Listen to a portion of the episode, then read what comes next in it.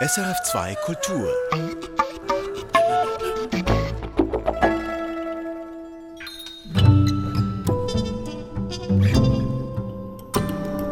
Blickpunkt Religion.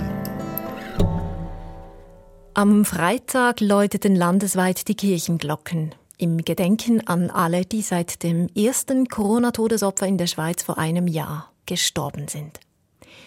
Die Initiative kam äußerst kurzfristig von Bundespräsident Guy Parmelin.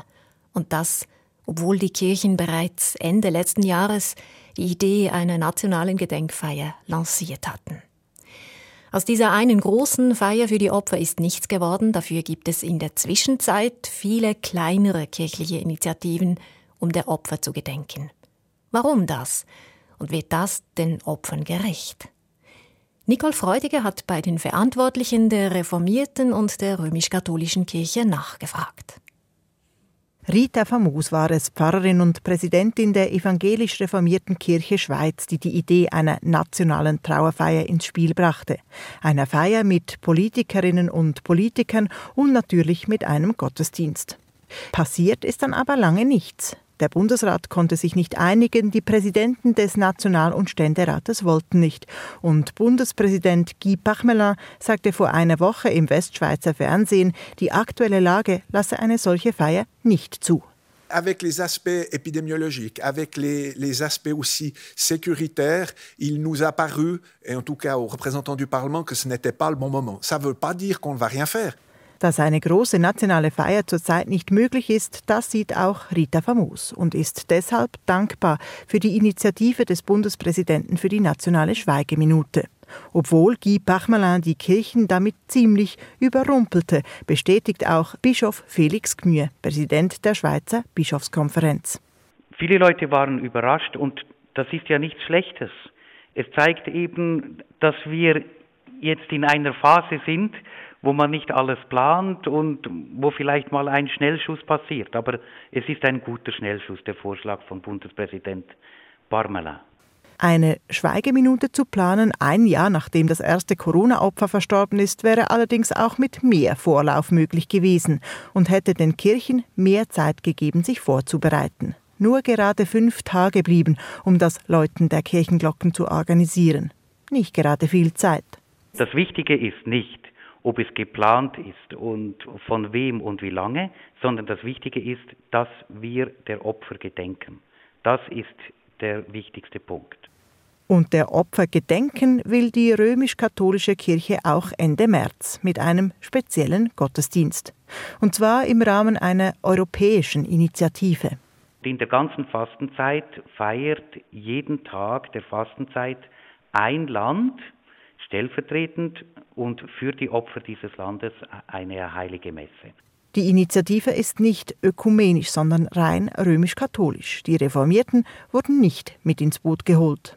Rita Famos äußert leises Bedauern. Es wäre schön gewesen, wenn es europäisch, ökumenisch angepackt worden wäre. Ist aber jetzt einfach eine katholische Initiative und wir werden sicher andere Gelegenheiten haben, um ökumenisch da zusammenzuwirken. Die Reformierten planen dafür eine eigene Aktion, bei der man online Kerzen anzünden kann. Und der Kanton Zürich hat angekündigt, Mitte April interreligiös den Corona-Opfern zu gedenken. Viele verschiedene Initiativen also. Besteht da nicht die Gefahr, dass man sich verzettelt, dass man den Opfern so nicht mehr gerecht wird? Nein, findet Bischof Felix Gmür. Wenn man an die Opfer denkt, wenn man an die Angehörigen denkt, wenn man an das viele Leid, denkt, wenn man an die sehr vielen Betreuungspersonen denkt, dann finde ich, kann man nicht von Verzettelung reden. Dann ist es gut, in verschiedenen Gefäßen auf verschiedenen Ebenen zu feiern. Auch Rita Famos will nichts wissen von mangelnder Koordination. Die Situation sei eine ganz andere als beispielsweise nach dem Tsunami, als man eine nationale Trauerfeier organisierte.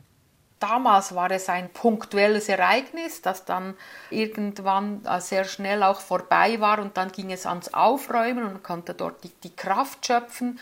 Und jetzt sind wir in einer Pandemie, wo wir noch nicht wissen, wie wir hinten wieder rauskommen. Und genau dazu passten die verschiedenen Angebote. Es braucht immer wieder Etappen des Innehaltens und es gibt verschiedene Akteure, die das Innehalten gestalten.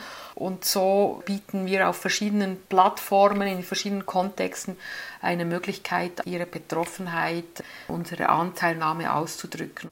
Eine nationale Feier sei damit aber nicht vom Tisch, betonen sowohl Bischof Felix Gmür wie EKS-Präsidentin Rita Famus. Beide hoffen, dass im Herbst das Gröbste überstanden ist und eine würdige Feier im nationalen Rahmen möglich wird.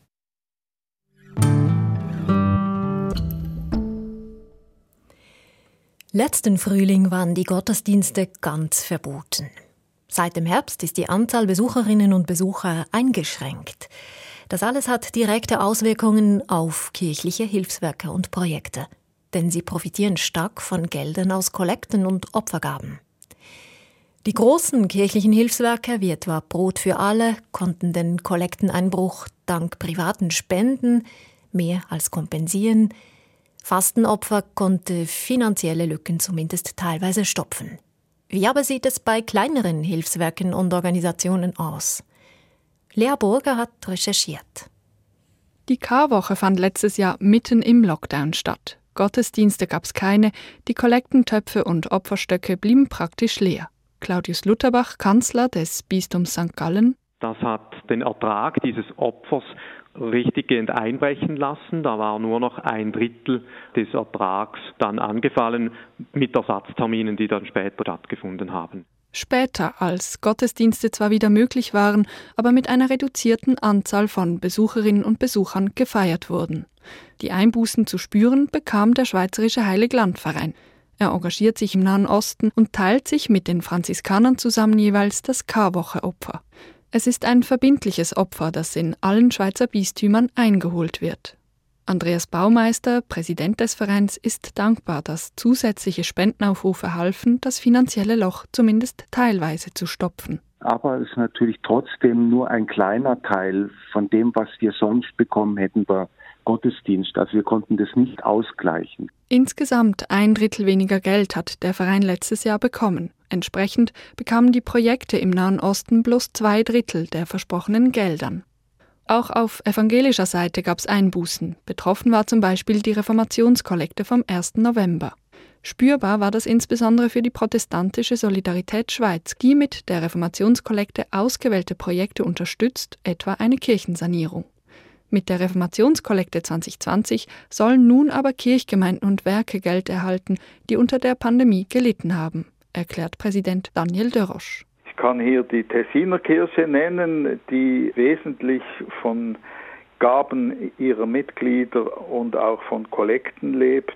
Sie haben keine Kirchensteuer wie andere Kirchen in der Schweiz. Sie haben Ausfälle von 130.000 Franken, die wir dann mit dieser Kollekte versuchen zu decken. Weniger Geld erhielten nicht nur diejenigen Hilfswerke und Organisationen, die von einem bestimmten Kollektensonntag profitieren, sondern auch jene, die von Kirchgemeinden und Pfarreien selbst ausgewählt werden. Etwa das Projekt Zentrum 5, ein Ort, an dem migrantische Personen Beratungen in Anspruch nehmen, Bücher ausleihen oder Kurse besuchen können. Das Integrationszentrum wird von der AKIP, der Arbeitsgemeinschaft christlicher Kirchenregion Bern, getragen.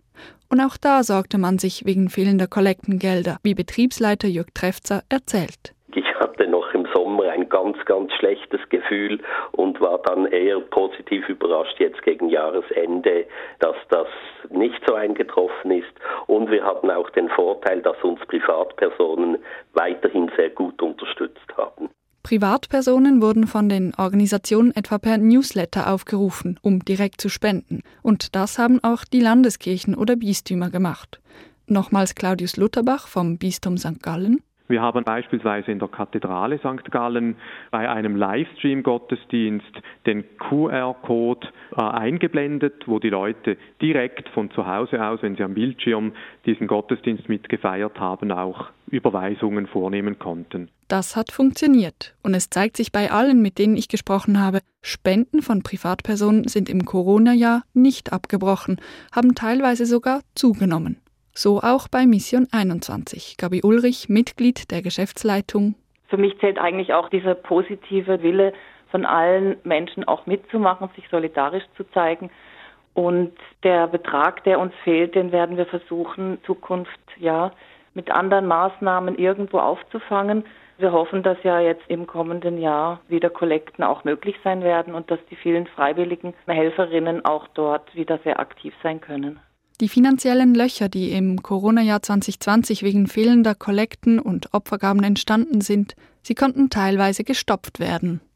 Fast erfreulicher noch erlebten alle Gesprächspartner die Solidarität, die dabei mitschwang und sich eben auch in großer Gabenbereitschaft zeigte. Solidarität in der Krise über die Auswirkungen der Pandemie auf die kleinen kirchlichen Hilfswerke.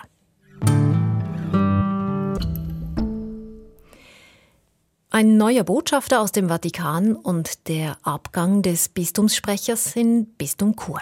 Die Personalpolitik der römisch-katholischen Kirche hat diese Woche gleich zweimal Schlagzeilen gemacht. Nicole Freudiger hat die Religionsnachrichten der Woche.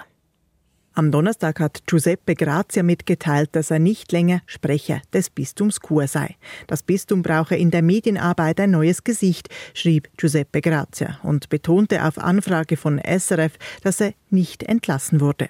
Giuseppe Grazia war eines der Aushängeschilder der konservativen Ausrichtung von Chur. Er hat seinen Bischof Vitus Wanda stets loyal verteidigt und in den Medien gerne auch mal provoziert. BeobachterInnen sehen in seinem Abgang ein Zeichen für einen anderen Umgangsstil unter dem neuen Kura-Bischof Joseph Maria Bonma.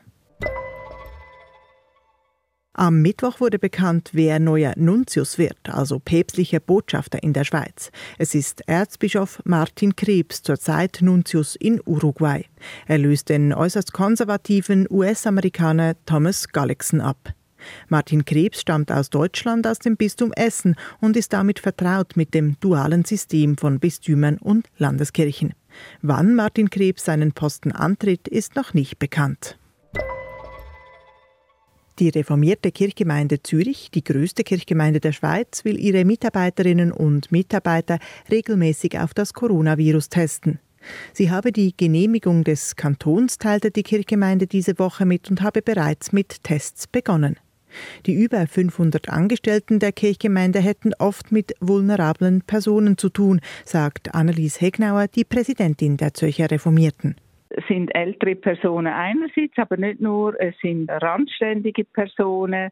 Wir bitten auch, dass unsere Mitarbeitenden und Pfarrpersonen können Heimbewohner, Bewohnerinnen besuchen, Leute im Spital und das ist einfach viel größere Sicherheit, wenn man da regelmäßig einen negativen Test kann vorweisen kann. Das Beispiel scheint Schule zu machen. Bereits überlegt sich die römisch-katholische Kirche des Kantons Zürich nachzuziehen. Ein Verbot zum Schutz von Homosexuellen. Das Parlament des Kantons Genf will Praktiken verbieten, die darauf abzielen, die sexuelle Orientierung eines Menschen zu ändern. Praktiken, die in strenggläubigem, zumeist freikirchlichem Umfeld zum Teil heute noch angeboten werden. Das Parlament hat am Freitag einen entsprechenden Vorstoß überwiesen. Genf wäre damit der erste Schweizer Kanton mit einem derartigen Verbot. Der Vorstoß fordert die Genfer Regierung zudem auf, sich auch auf Bundesebene für ein Verbot einzusetzen. Im 19. Jahrhundert löste der Kanton Thurgau seine Klöster auf und verkaufte deren Kunstwerke. Das Historische Museum Thurgau hat inzwischen den Auftrag, diese Kulturgüter wieder zurückzukaufen. Diese Woche nun ersteigerte das Museum an einer Auktion eine Buchmalerei aus dem Frauenkloster St. Katharinenthal. Die Seite zeigt die heilige Katharina im Gespräch mit gelehrten Männern. Die prachtvolle Pergamentseite ist farbenfroh und auf Goldgrund gemalt. Das Historische Museum bezahlte 42.800 Franken für den Kunstschatz. Das Neueste aus der Welt der Religionen zum Schluss des heutigen Magazins Blickpunkt Religion.